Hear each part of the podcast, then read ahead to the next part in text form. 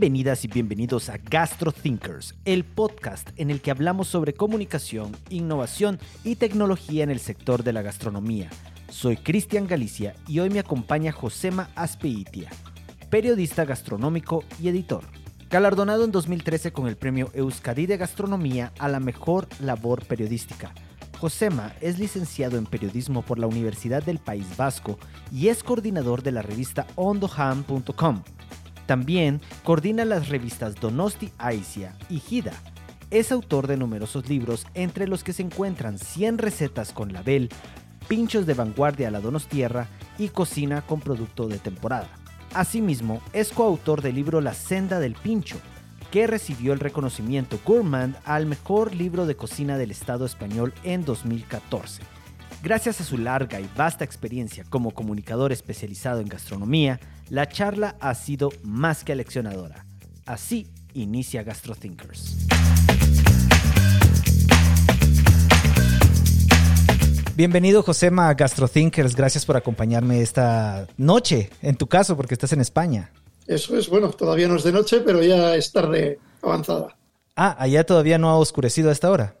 No, no, no, todavía son las 7 de la tarde y aquí ya hasta las 9 más o menos tenemos tenemos luz. Quiero también agradecer en este momento a Jun por acompañarnos. Ella nos eh, presentó.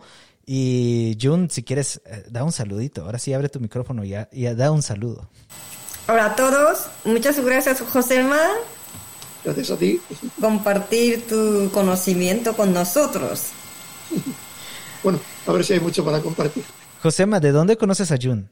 Son muchos años eh, del mundo de la gastronomía. Al final hemos coincidido, empezamos a coincidir en presentaciones, en diferentes actos relacionados con el mundo de la gastronomía y ya llega un momento en el que te conviertes en amigo. Luego hemos coincidido también en temas relacionados con gente de su país que ha venido aquí por motivos profesionales y con los que hemos coincidido por diferentes motivos y ya cada vez que organizamos nosotros algo le llamamos a Jun, Jun nos llama a nosotros también cuando organiza algo y bueno, tenemos una relación muy fluida.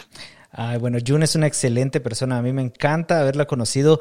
Eh, nosotros estamos compartiendo clases porque estamos estudiando una maestría en comunicación y mm, experiencia del cliente gastronómico. Y bueno, ella tiene un montón de conectes y me dijo, vamos a, te quiero presentar a Josema, quien eh, ya viendo tu perfil, te digo, gastrothinker, sin ningún problema. Eres una persona que piensa en gastronomía y por eso estás acá. Así que quiero iniciar esta entrevista con tu profesión. Eres periodista gastronómico y ahora me pregunto, en esta era de influencers y foodies, ¿qué lugar ocupa el periodismo gastronómico en la cadena alimenticia de la comunicación? Bueno, el periodismo gastronómico eh, en su día se limitaba, se podría decir, a críticos gastronómicos despiadados que iban por los restaurantes imponiendo su criterio, que hacían que los cocineros temblaran y los jefes de sala también cada vez que, acudían. Los medios de comunicación les pagaban las comidas, eh, tenían, digamos, una especie de, barra libre ahí donde acudían porque, porque, bueno, iban con la cartera bien repleta y sin ningún problema.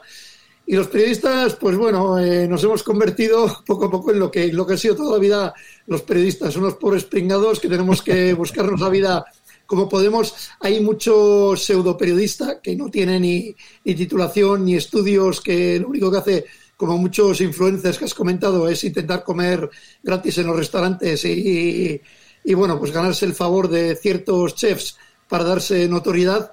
Yo, en mi caso personal, a mí me apasiona el mundo de la gastronomía y llevo ya unos años pues editando una, una revista gastronómica que se llama ondohan.com, que quiere decir en euskera comer bien. Entonces, bueno, tengo un socio, Richard, que está aquí en esta misma habitación, aunque no salga en el foco de la, de la entrevista. Llevamos 20 años haciendo esta revista, haremos el año que viene 20 años, pero como casa de ediciones llevamos 25 años.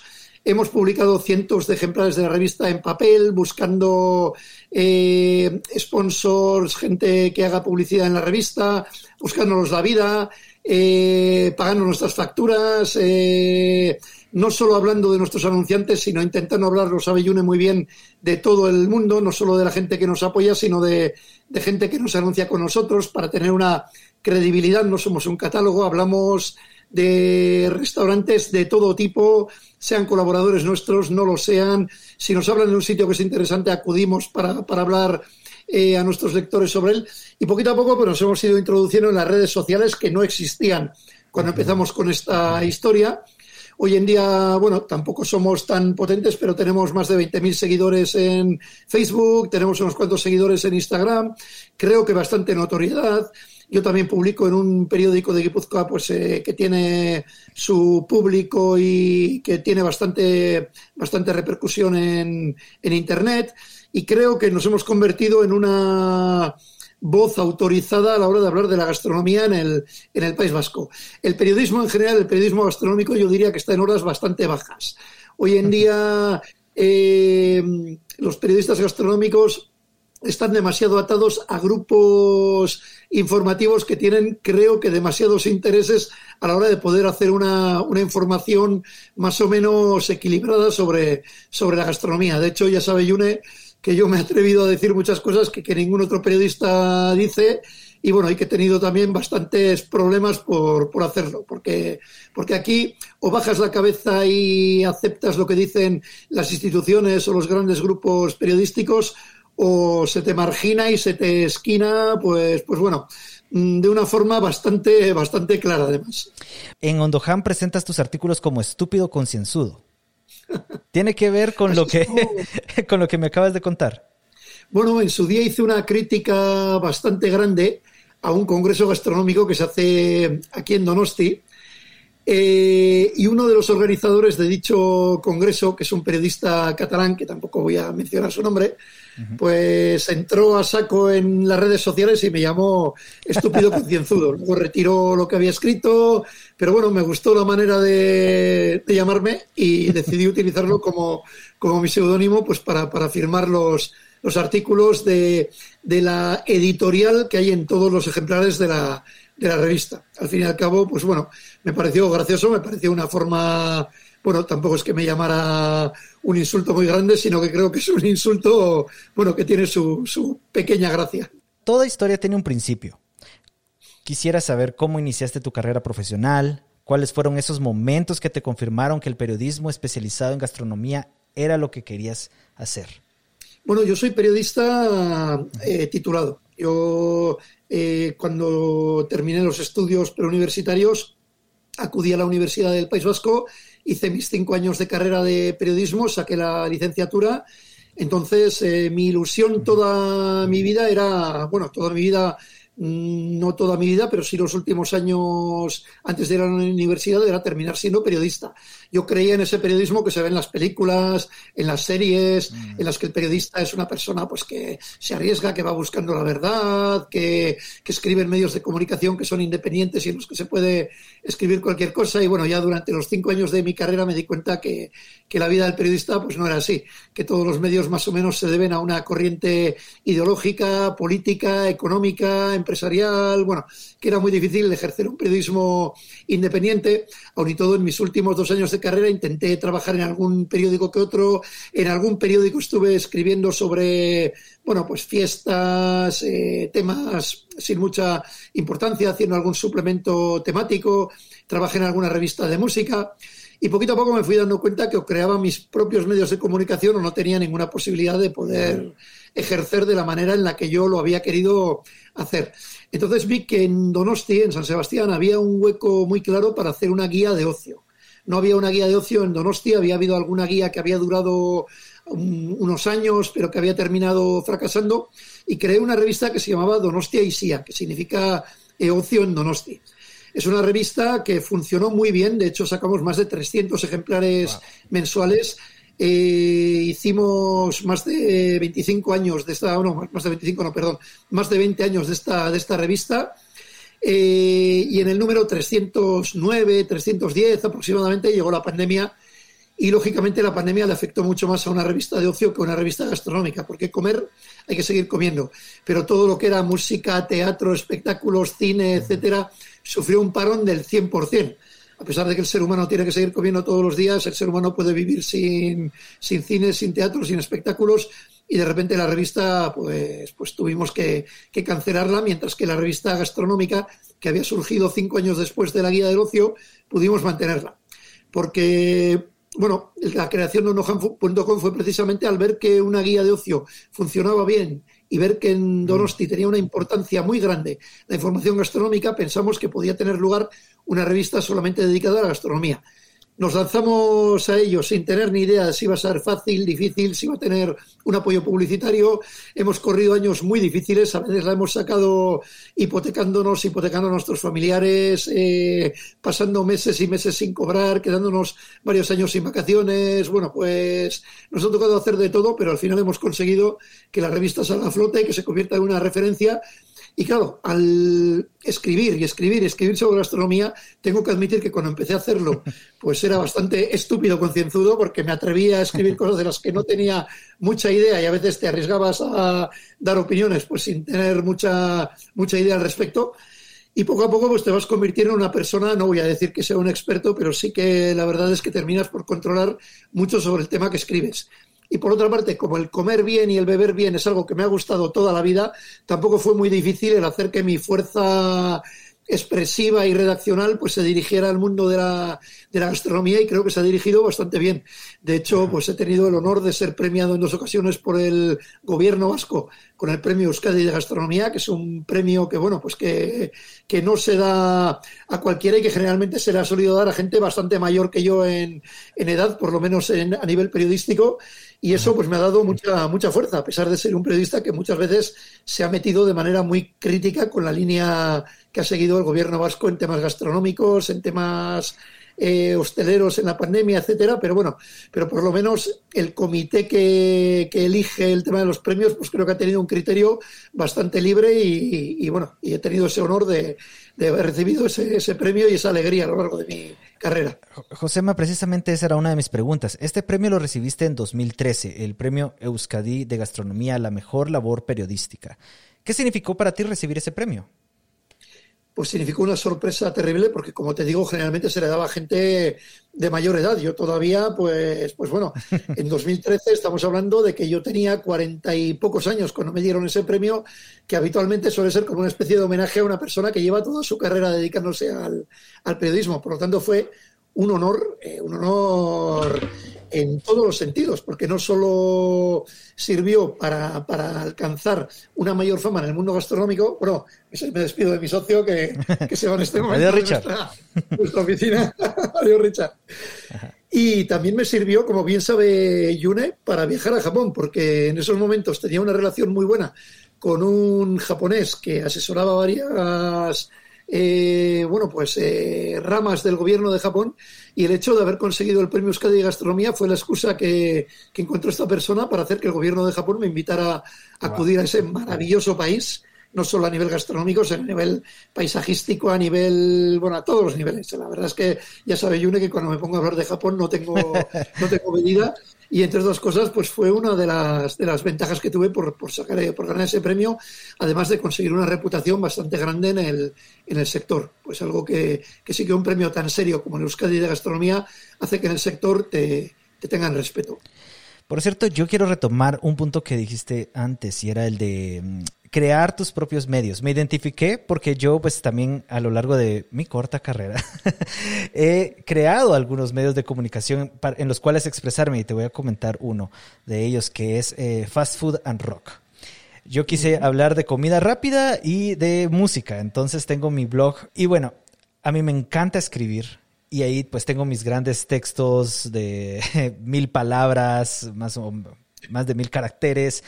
El punto es que quisiera hablar contigo sobre ese punto, sobre escribir, porque sí he notado ahora en lo que estamos haciendo con GastroThinkers o en mis redes eh, sociales eh, personales, que ya nadie lee es, muy difícil hacer que las personas lean.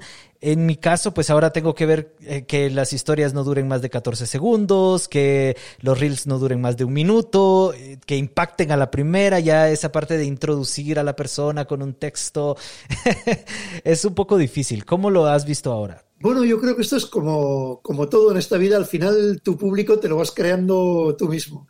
Recuerdo cuando empecé en las redes sociales, había gente eh, que llevaba ya mucho tiempo en el mundo de las redes sociales, gente más joven que yo, bastante más joven, que me decían, Josema, eh, te tienes que limitar a escribir dos o tres líneas debajo de cada foto, tienes que impactar con las imágenes, no puedes escribir esos artículos tan largos.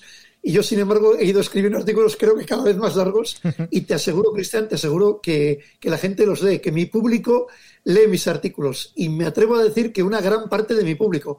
No me voy a atrever a decir que la mayoría de, de mi público, pero yo diría que una gran parte de mi público se lee enteros mis artículos.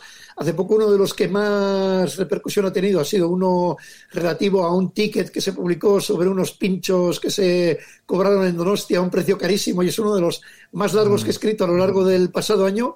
Y no te imaginas la cantidad de gente que me ha dicho, Josema, empecé sin, con pocas esperanzas y al final resulta que me he acabado leyendo el artículo entero, la de gente que lo contestó, la de gente que habló sobre él.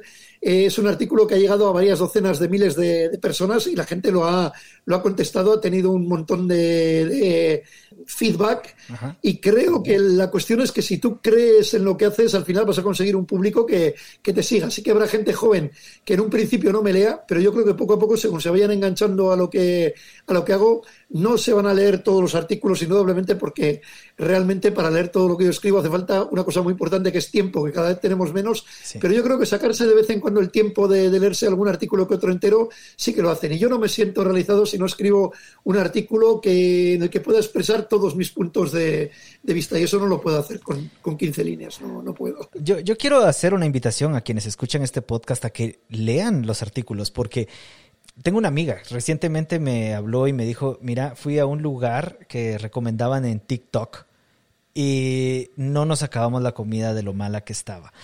Pero, es decir, en TikTok yo, yo lo abro y comienzo a ver a las personas diciendo fui a comer acá y todo es bonito y todo es perfecto, pero realmente profundizar en, en el tema, en, en, la experiencia, en tener por lo menos algunos puntos para calificar, no solo fui y tomé este video y lo, y lo coloco, eh, me parece que, que, es bueno darle la oportunidad a los artículos, a lo escrito, a, a los especialistas como, como Josema. Así que ahí está la invitación. Eh, en 2015, tú escribiste un libro junto a Richard, Richard uh -huh. Tolosa, La senda del pincho, que también ganó un premio, el Gourmand Award al segundo mejor libro en la categoría de turismo gastronómico. Leí por ahí que estos premios son algo así como los Oscar de la literatura gastronómica. Así que la pregunta es, ¿cómo fue la experiencia de producir este libro junto a Richard y por qué eligieron los pinchos como tema central? Bueno, hasta que nosotros escribimos La Senda del Pincho había varios libros de pinchos, pero los libros de pinchos se habían limitado a ser meros recetarios. Es decir, eh, algunos autores habían acudido a diferentes bares, habían fotografiado diferentes pinchos, habían obtenido su receta y se habían limitado a ofrecer eso, pinchos y recetas. Y en el momento en que escribimos este libro había una explosión del pincho Donostierra. Ha habido diferentes etapas del pincho Donostierra, pero en esos años 2010, 2011, 2012, 2013, eh, a pesar de que estábamos viviendo la crisis del 2008, el mundo del pincho estaba adquiriendo mucha, mucha importancia. Eh, entonces decidimos que nuestro libro no fuera un simple recetario, sino que, para empezar, en vez de acudir solo a 5, 6 o 10 bares de pinchos como habían hecho los anteriores autores, acudimos a 100 locales de pinchos. 100. En Donosti hay más de 200 bares que se podían considerar interesantes bares de pinchos. No que tengan una cantidad tremenda de pinchos, pero que cada uno de ellos puede tener entre 3 o 4 pinchos interesantes hasta varias docenas de ellos. Acudimos a 100, a los 100 que nos parecieron más interesantes. Los clasificamos en orden alfabético. Y de cada bar elegimos el pincho más interesante, le pedimos al bar, después de fotografiar ese pincho, que nos diera la receta de ese, de ese gran pincho, y además hicimos una pequeña reseña, ahí sí que me contuve, no fueron esos grandes artículos de los que habla, sino que fueron unas 15 líneas de cada uno de los bares, en los que traté de extractar eh, lo que diferenciaba a ese bar del resto de los bares que le, que le rodean, porque también una cosa en la que se cae mucho al hacer estos tipos de libros, de reseñas sobre restaurantes, sobre bares, es poner, estamos ante un bar fantástico que tiene una estupenda relación calidad-precio, en el que, o sea, digamos que se caen unas coletillas en las que se caen todos los locales. Yo lo que traté de buscar es qué diferencia a tu bar del resto de, de bares. Pues en que este lo abrió mi bisabuelo y antes se llamaba de tal manera, o que este bar es el único de Donosti en el que hacemos nosotros nuestro propio pan de masa madre, o en que todos los productos que utilizamos son ecológicos. Traté de buscar la característica que diferenciaba a ese bar del resto de los bares, no tratar de buscar coletillas que pudieran valer para cualquier otro establecimiento. Y aparte de eso, al terminar la reseña sobre cada uno de los bares y añadir información muy interesante como eh, dirección, teléfono, página web, horario, etcétera, también hice un pequeño listado de los 10 pinchos más interesantes que se pueden consumir en ese bar, aparte de ese gran pincho, el del que ofrecíamos fotografía y receta. Por lo que no es un libro de 100 pinchos, es un libro de 1000 pinchos, porque, o mejor dicho, 1100 pinchos, porque hay 100 pinchos con sus recetas, más 10 pinchos, un listado de 10 pinchos de cada uno de los 100 bares, 100 por 10.000, más un montón de información sobre cada bar, más encima una fotografía del bar, su mostrador, las personas que, que, lo dirigen, porque la gente no quería salir. El carácter vasco, ya lo sabe Yune, es muy vergonzoso, pero ¿cómo que me vas a hacer una foto a mí? Yo no quiero salir. Convencimos a todo el mundo de salir diciéndoles, a ver, por favor, esto es un pueblo aquí, se conoce todo el mundo y el que tú aparezcas en tu barra de pinchos da confianza, muestra que estás dando la cara, que no eres una persona que se esconde de lo que está haciendo. Y al final es un libro muy humano. De hecho, nos han copiado, nos han copiado mucho, mucho, mucho, mucho la fórmula de, de nuestro libro. Han salido todo tipo de formatos imitando lo que hemos hecho, cosa que me alegra un montón porque, porque eso quiere decir que algo hicimos bien. Y así fue un poquito como sucedió el tema de, la senda del Pincho. De hecho, hemos hecho la senda del Pincho de Pamplona, que es una, la capital de Navarra, que está muy cerca de Donosti. Hemos hecho tres libros que se llaman De Pinchos por Guipúzcoa, que son de diferentes bares de, nuestro, de nuestra provincia, de nuestro departamento, y hasta he publicado un libro llamado Pinchos de leyenda, hablando de las diferentes etapas del pincho Donostierra para, para una editorial de, de Donosti. Al final hemos hecho muchos libros sobre el mundo de los pinchos. Se nota entonces que te gustan los pinchos me encantan. La verdad es que... y, esa, es otra pregunta que tengo, porque acá en Guatemala, te comento, eh, tenemos una cadena que se llama 100 Montaditos, que es de comida española. Y pues yo confundo los montaditos con los pinchos. Y ya que estamos hablando del tema, por favor, ilústranos a quienes escuchan este podcast, porque la magia del Internet lo lleva a todo el mundo. ¿Qué son exactamente los pinchos y cuáles son tus favoritos? Bien, la diferencia entre un montadito y un pincho Mira, a mí la cadena 100 montaditos no es la cadena que más gracia me hace porque esas cadenas de fast food precisamente no son... Pero bueno, 100 montaditos hay una cosa que me gusta de 100 montaditos y que es que te preparan el montadito al momento con diferentes productos que tienen y lo ponen entre pan y pan. Eso es un montadito. Un montadito es lo que nosotros llamaríamos un bocadillo en miniatura. El bocadillo aquí en el País Vasco y creo que en el conjunto del Estado, al fin y al cabo, es un buen pedazo de pan, generalmente un tercio de una barra de pan eh, que puede tener un buen tamaño, en el que se introduce o bien jamón, o bien una tortilla, o bien una variedad de productos que luego se come. Pues bueno, es una forma de, de comer barato y llenarse la tripa de una manera bastante sana, dicho sea de paso, porque el bocadillo es con lo que nos hemos alimentado todos los de mi generación, cuando éramos pequeños, nuestra merienda, la merienda de todos los días era un bocadillo. Ya podía ser de embutido, ya podía ser de, de crema de cacao, ya podía ser, incluso mi madre nos solía hacer uno de pollo deshuesado con, con cebolla por encima, o sea, al final merendábamos todos los días un bocadillo. Y un montadito es un bocadillo en pequeñito. Un pincho, sin embargo, eh, habría que entender también lo que es una tapa. Igual me voy a enrollar demasiado, pero bueno, voy a intentar ser muy breve. La tapa es un concepto por el que se ha hecho famoso todo el Estado español, toda España, eh, que tiene varios siglos de existencia. La tapa es una porción de comida que se regala, que se regala en los bares para fidelizar a la clientela. Eso es originariamente la tapa, porque hoy en día todos los conceptos se, confunden, se pisan unos a otros, etcétera. Pero la tapa siempre había sido una cosa gratuita una forma de lo que hoy en día llamamos fidelización de la clientela. Y se llama tapa porque originariamente lo que se hacía era servir un vino y en un platito se tapaba ese vino con un platito en el que se colocaba bien sea un pedazo de chorizo, bien sea un pedazo de queso, bien sea una porción de paella, bien sea un pedazo de bacalao, se regalaba una pequeña parte de una gran preparación que generalmente estaba a la vista en el bar para que la gente con su vino se tomara algo que no solo lo consideraba un detalle de la casa, con lo que si le daban una tapa rica ahí iba a volver en más ocasiones, sino que a veces esa misma tapa lo que hacía era darle ganas de pedir otro vino, con lo que le sacaban otra tapa, con lo que incluso yo recuerdo de haber visitado bares en Madrid, que cuando pedías el segundo vino, la tapa era más grande, si pedías el tercero, era más grande, ya el cuarto o el quinto vino ya te sacaban casi casi una ración de, de comida. Entonces mucha gente lo que hacía era acudir a un bar y pedir varios vinos para que ya prácticamente irse a casa cenando.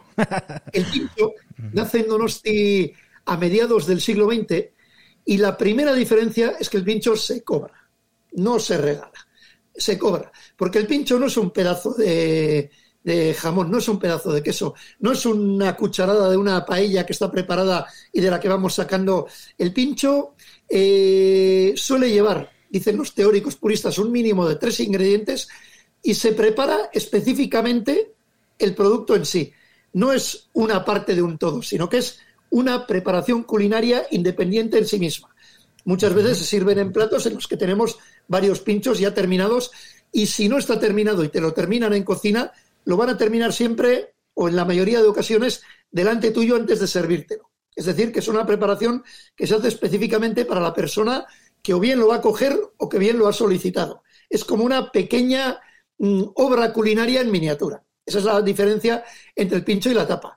Y la tapa, además, eh, mm, un bar no está obligado ni a tenerla siempre, ni a tener siempre el mismo tipo de tapa, mientras que un bar de pinchos, al cobrarse el pincho, al ser, digamos ya, un pequeño plato de cocina en miniatura, eh, se crea un pequeño orgullo de que los bares tienen que tener una oferta de pinchos más o menos fija. Y a partir de los años 50, los bares de Donosti empiezan a convertirse en unas barras enormes de diferentes pinchos que originariamente se llamaban banderillas, eh, de todo tamaño, de todo color, con diferentes ingredientes, unos, unas barras maravillosas de pinchos que encima el orgullo que tenían los bares era mantener siempre los mismos pinchos para que la gente, aunque pasara varios días sin acudir a un bar, el día que fuera estuviera seguro de que iba a encontrar su pincho favorito siempre encima de la barra. Entonces, esta es la diferencia entre el pincho y la tapa. Lo que sucede es que el pincho tuvo semejante éxito que la fórmula del pincho se ha trasladado a toda la provincia de Guipúzcoa, a todo el País Vasco, a toda España, y hoy en día les llaman bares de tapas a bares que lo que hacen es reproducir el esquema de los pinchos de Donosti. Y aquí también hay gente que le llama tapa a los pinchos, entonces al final los dos conceptos se han ido confluyendo, hay quien los confunde, eh, tampoco tiene mucha importancia, sabemos lo que es un pincho, sabemos lo que es una tapa, hay veces en que los conceptos se mezclan, pero el pincho sí que al igual que cuando hablamos de, la pizza, a pesar de que se vendan más pizzas en Estados Unidos que, que en toda Europa, todo el mundo sabe que la, pizza es, que la pizza es italiana y creo que tenemos que sacar pecho los vascos para decir que, hombre, que el pincho es vasco. Además es Donostierra. Yo no soy Donostierra, yo no soy de San Sebastián, pero el pincho es un producto de San Sebastián. Y que ahora le llamen tapa y se arroguen su paternidad en otros lugares, pues da un poquito de, de rabia. Hay que luchar un poquito porque se reconozca que el pincho es un concepto nuestro y que muchas veces se le llama tapa lo que es, bueno, pues la evolución de un pincho y que oye, que es estupendo que se venda en otros sitios, pero, pero habría que reconocer su, su origen. ¿Y cuáles son tus favoritas? Bueno, mis favoritos son, son muchos, son muchos y además es un mundo tan cambiante, eh, pero yo cuanto más envejezco, más me convierto en un amante de los clásicos. Me encantan los clásicos pinchos que juntan una gamba con un huevo duro, con un poquito de mayonesa eh, pero sobre todo cuando todo es casero. Es decir, que esa gamba sea una gamba que se ha comprado fresca, que la han pelado en el restaurante donde la van a preparar, que ese huevito lo hayan cocido como mucho una hora o hora y media antes de que, de que yo coja ese pincho, que la mayonesa, eso ya es más difícil que sea casera, porque por el tema de la salmonelosis, de las enfermedades, etcétera, son muy poquitos los que hacen su propia mayonesa, pero por lo menos que compren una mayonesa de calidad, que la guarden debidamente refrigerada, que no la tengan abierta encima de la mesa que le puedan entrar desde, vamos, desde bacterias hasta cualquier cosa, porque ha habido años y algunos bares que no han cuidado nada el tema de, del pincho. Es decir, los pinchos clásicos cada vez me gustan más.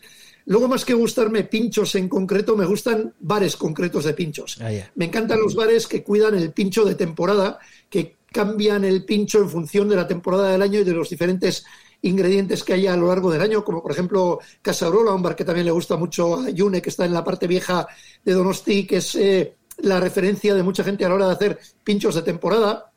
Me encantan los bares que tienen unos pinchos clásicos como puede ser de tortilla de patata, de ensaladilla rusa, etcétera, pero todas las mañanas los renuevan, todos los mediodías tiran los que han sobrado y los tienen nuevos de nuevo para media tarde para que mmm, nunca nos vayamos a encontrar un pincho que corra el peligro de, de, de, producirnos una, una intoxicación o un dolor de tripa, etcétera. O sea, y prefiero los bares que se limitan a tener cinco pinchos, pero esos cinco pinchos estén bien hechos, que el que quiere tener 55 y tiene que tirar de productos de quinta gama, de productos de elaboraciones prefabricadas, de mermeladas de bote. Eh, creo que es mejor ofrecer una medida limitada de, pinchos y de platos, pero bien hechos y que sean lo más caseros posible, que el intentar dar la luna, que que quiere dar la luna al final se queda en el camino.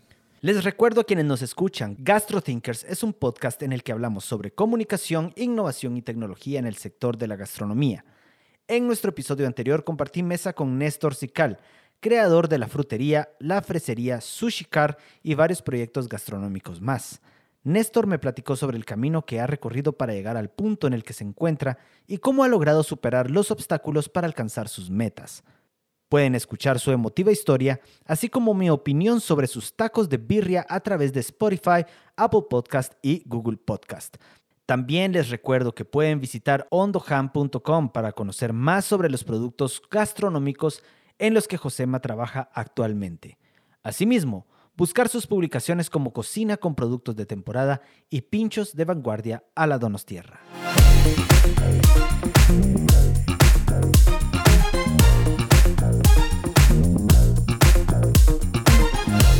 Josema, ahora me gustaría mucho hablar un poco sobre la situación actual en la que nos encontramos. Sabemos que la pandemia provocada por la COVID-19 golpeó fuerte a todos los sectores. Sin embargo, el de la gastronomía fue uno de los más afectados. ¿Qué papel jugaste como periodista en esta situación? Bueno, yo jugué un papel, se podría decir, de, enanito gruñón. ¿Sabes? Lo, Blancanieves y los siete enanitos, hay uno que siempre está enfadado y siempre está que vamos, que le digan lo que le digan, siempre va a encontrar el lado negativo de las cosas. Yo desde un principio eh, fui muy beligerante con el cierre total de la hostelería. Comprendí que en un principio se hiciera aquellos primeros tres meses, aquellos primeros cuatro meses de, de indeterminación, de que no sabíamos exactamente qué es lo que estaba pasando, etcétera. Pero luego llegó un momento en el que parecía que el único objetivo de las instituciones, por lo menos aquí en el País Vasco, y me atrevo a decir que en el conjunto del Estado, era mantener cerrada la hostelería para dar una imagen exterior de que estaban haciendo algo contra la pandemia, porque al estar los bares cerrados, pues eh, hay menos gente en la calle, hay una sensación de que se está haciendo algo porque, porque bueno, porque hay como una mayor tranquilidad, eh, se demonizó en exceso a la hostelería, dándose a entender que era el lugar donde más contagios estaba dando en el momento de la pandemia, cuando se han dado muchos más contagios en lugares como la industria, como el transporte público, etcétera. Yo continuamente he denunciado esas prácticas. Eh, hubo un momento, por ejemplo, en el que el índice de incidencia para considerar una zona, una comarca, un pueblo como contaminado estaba en 500 sobre 10.000. Eh, hubo una sentencia del Tribunal eh, Superior de Justicia del País Vasco que echó por tierra esa práctica del gobierno vasco, pero al poco tiempo volvieron a la carga y encima pusieron el índice de incidencia en 400, con lo que todavía cerraban muchos más bares habiendo un índice de incidencia mucho menos peligroso que el que, el que, en un principio se había considerado como, como, el índice que hacía falta para cerrar los bares. Estuvieron continuamente jugando con la hostelería, jugando con los porcentajes. Eh, estoy convencido de que a veces se llegó a mentir incluso en muchos datos que, que se dieron. No se ha cuidado lo que realmente se tuvo que cuidar, que era eh, que hubiera unos servicios sanitarios que permitieran atender a la gente que estaba enferma. De hecho, mira, acabo de tener un problema en mi familia una persona muy cercana, muy cercana a mí ha tenido un problema muy grave del corazón, le han ingresado en un hospital que está aquí a 5 kilómetros de mi pueblo, un hospital comarcal que atiende a una población de más de 50.000 personas, eh, en la que se incluye mi pueblo, Legazpi, y varios pueblos de los alrededores, y resulta que a esta persona le han tenido que trasladar más de 60 kilómetros a punto de perder la vida porque no había una UCI, una unidad de cuidados intensivos, en este hospital. Después de dos años de pandemia, un hospital que tenemos en esta comarca que tiene más de 50.000 personas no tiene todavía una unidad de cuidados intensivos. Nos están diciendo que se está cuidando el tema de la salud, que se han volcado en que haya camas en los hospitales, eh, nos han contado un montón de milongas y resulta que no se cuidan absolutamente nada las cosas. Después de dos años seguimos sin tener las necesidades mínimas de salud cubiertas en nuestros hospitales. Y más o menos el tema de la hostelería ha sido como una cortina de humo para que la gente no fuera consciente de lo mal que se estaban haciendo eh, las, que lo, mal que se estaban tomando las medidas que había que tomar realmente en una situación como esta. Por lo tanto, lo que he hecho ha sido criticar y criticar y criticar eh, la actitud que había contra la hostelería. Llegó a haber momentos en los que la hostelería salió a la calle a, protestar, eh, que hubo hasta momentos en los que la policía les trató como a delincuentes. He publicado las fotografías de lo que se hizo, no me he callado y bueno, he puesto en evidencia bastantes políticos a la hora de, bueno, pues de comentar lo que habían hecho eh, al gremio de la, de la, hostelería. Y bueno, eso me ha granjeado, como bien sabe Yune, pues no pocas antipatías por parte de, bueno, pues de sectores oficiales y sectores incluso hosteleros que se conforman sencillamente con, con, bueno, pues, pues como ciertos, como los caballos con un terrón de azúcar por hacer su, su labor bien. Josema, precisamente en uno de tus artículos más recientes eh, de ondohan.com, eh, titulado Saltar de la sartén, habla sobre el lúgubre panorama que acecha al sector hostelero y gastronómico de la región. Te cito, es como si algún dios con un sentido del humor excesivamente macabro la hubiera tomado con este sector para usarlo como su punching ball. Me gustaría saber desde tu perspectiva, ¿cuáles consideras que son las acciones que deben tomarse, tanto a nivel restauradores como de autoridades para mejorar la situación del sector gastronómico? Bueno, yo creo que una de, las medidas que tenía que haberse tomado desde un principio es lo mismo que se hizo en varios países de Europa. Porque, por ejemplo, en países como Francia, en países como, como Suecia, Noruega, Alemania e incluso Italia, eh, se cerró la hostelería, pero se les dieron unas ayudas que llegaban al 80% de lo que había sido su facturación el año anterior con lo que el cierre de la hostelería a los propietarios, a los trabajadores de la hostelería, no les supuso un perjuicio económico, no les supuso la ruina. No tuvieron que perder sus ahorros, no tuvieron que hipotecarse, no tuvieron que cerrar eh, sus bares y restaurantes, sino que pudieron más o menos mm, salvar los papeles. Sin embargo, aquí no ha habido ayudas.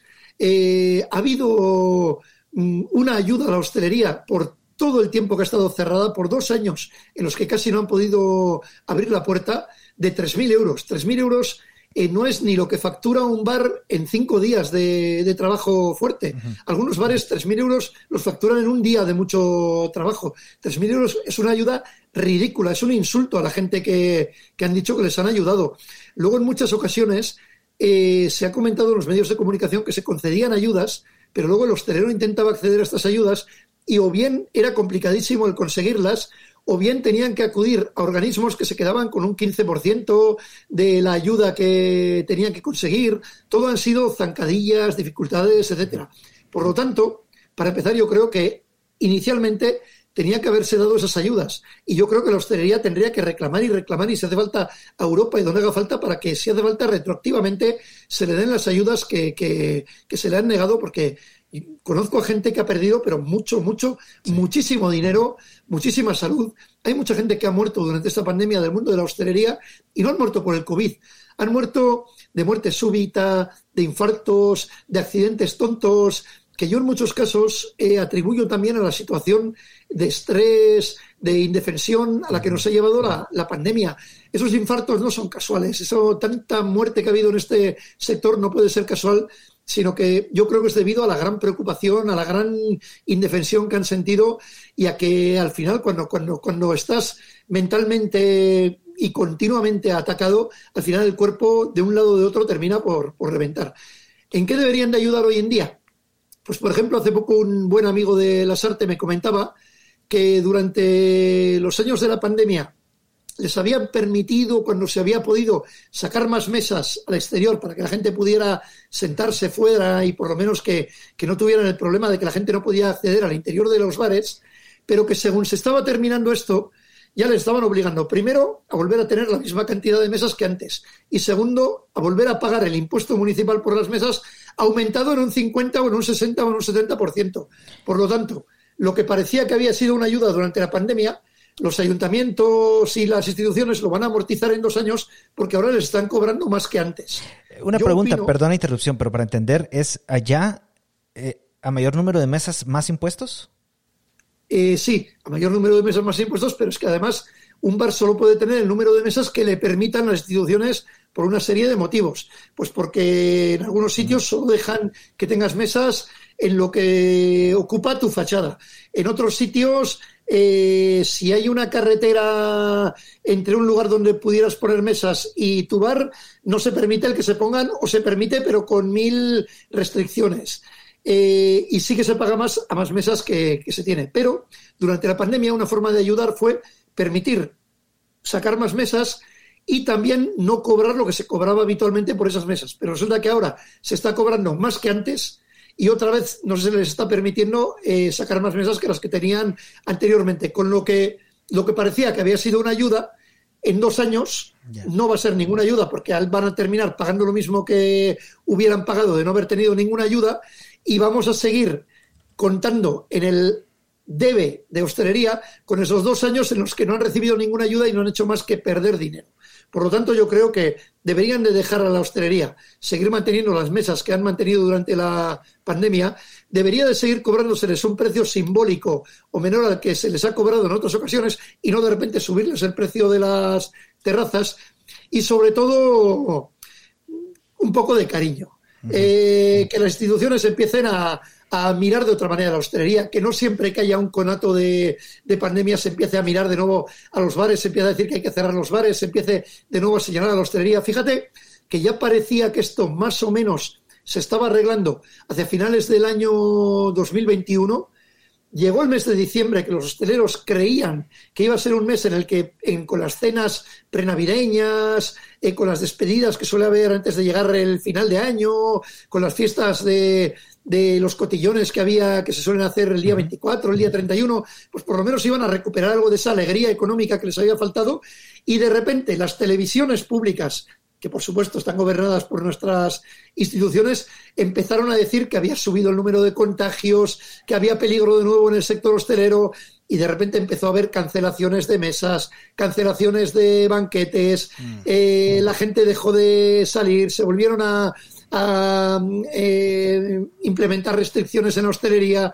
Es decir, a nada que hay un mínimo de miedo por parte de las instituciones porque algo no va bien, porque empieza a haber contagios por lo que sea, vuelven a poner el cascabel al gato de la hostelería para que la gente mire de nuevo a la hostelería como el único peligro que hay de contagios, cuando muchas veces viene de otros lugares y lo que le hace falta a la hostelería es que deje de ser considerada el mayor peligro de esta pandemia porque ni es la causante, ni es la culpable, ni es el lugar donde más contagios se han dado, ni mucho menos. Josema, eres periodista gastronómico galardonado, autor de libros no solo reconocidos, sino también premiados, jurado en concursos gastronómicos, profesor en una escuela culinaria, colaborador en programas de radio, coordinador de una revista.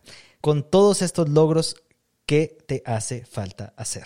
Yo, si quieres que te diga la verdad, yo soy una persona muy feliz, como sabes muy bien. Yune, no me importaría económicamente estar un poquito más desahogado, no estoy mal, pero tampoco estoy bien como para echar cohetes. Eh, muchas veces uno se da cuenta que no es reconocido como, como es debido muchas veces en su, en su labor, pero bueno, están las cosas como, como están. No, yo la verdad es que no pido, tengo un montón de proyectos que creo que además los voy a sacar a buen término ahora que la situación es un poquito más cómoda para, para trabajar, para moverse de un lado a otro. Y creo que, que si hoy en día puedo decir, como te he dicho, que soy una persona satisfecha con mi, con mi trabajo y con mis resultados, lo voy a hacer más a partir de, de ahora. ¿Qué me gustaría? Pues bueno, mmm, no me importaría moverme más a nivel internacional, que me llamaran de. Ahí te están llamando. están llamando, pero bueno, ahora mismo espero que, que, vamos, que deje de sonar el teléfono.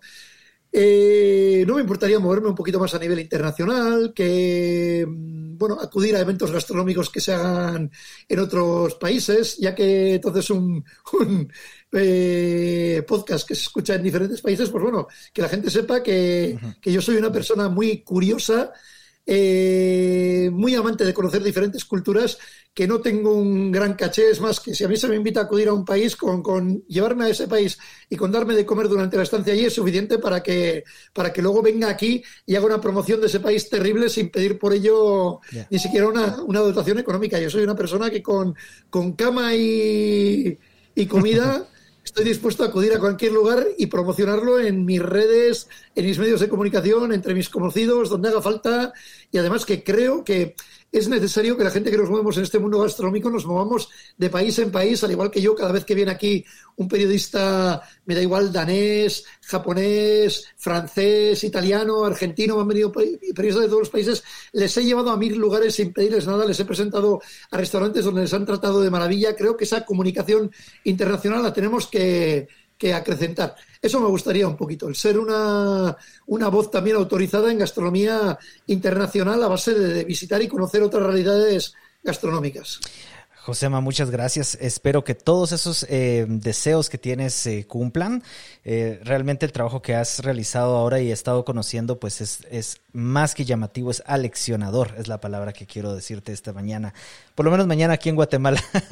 y no quiero irme sin nuevamente agradecer a Jun, eh, quien ha fungido como productora en este episodio. Así que, Jun, ¿quieres decir algo antes de despedirnos? Pues muchas gracias por esta oportunidad, ¿eh? mi compañero Cristian. Y pues eso, que me alegro mucho que la gente de fuera de España, en, por ejemplo en Guatemala, que ha sabido la existencia de nuestro gran defensor para la hostelería, José Maspeitia. O sea que cualquier cosa, ¿no? A partir de ahora podemos ir comunicando entre nosotros y que haya más buenas sinergia entre nosotros. ¿Qué te parece? Siempre, Cristian, siempre tan diplomática, Cristian, Jun. Y también te digo, Ana Josema, que sí, que sí, que ya iremos a Japón. Y vas a hacer gran reportaje sobre mi país, como siempre. Y puedes estar seguro, Cristian, que si vienes por aquí, Yune y yo te vamos a hacer conocer lo mejorcito de nuestra, de nuestra gastronomía. Vas a, vas a engordar 12 kilos si vienes por, por el País Vasco. Bueno, muchas gracias. También aprovecho a, de- a contarles que mi productora Sara se encuentra acá también, así que también le mando un gran saludo. Eh, ha estado aquí supervisando la grabación. Y nuevamente muchas gracias, Josema, por estar en GastroThinkers. Gracias a vosotros, Cristian y Sara, y un gran placer. GastroThinkers es un podcast producido por Cristian Galicia con el apoyo de Sara Martínez. Este episodio fue grabado a través de Riverside con la participación de Josema Aspeitia y la colaboración de Jun Yamaguchi. Búscanos en Instagram como GastroThinkers Podcast.